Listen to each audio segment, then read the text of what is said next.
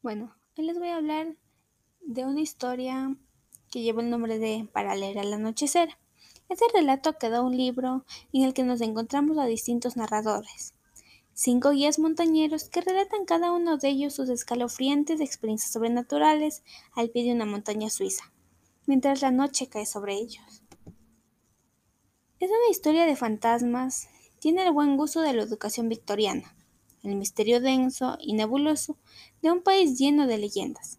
Esta obra trata de villanos que mueren ahorcados, mujeres misteriosas que encargan retratos desde el más allá, marinos desaparecidos que hacen visitas inesperadas a los vivos, viejos victorianos que se encuentran con siniestros niños en oscuros caserones. Bueno, esta historia lleva bastante terror para los que les gusta y si no, en los siguientes capítulos voy a irles recomendando otras historias que no dan tanto terror o miedo.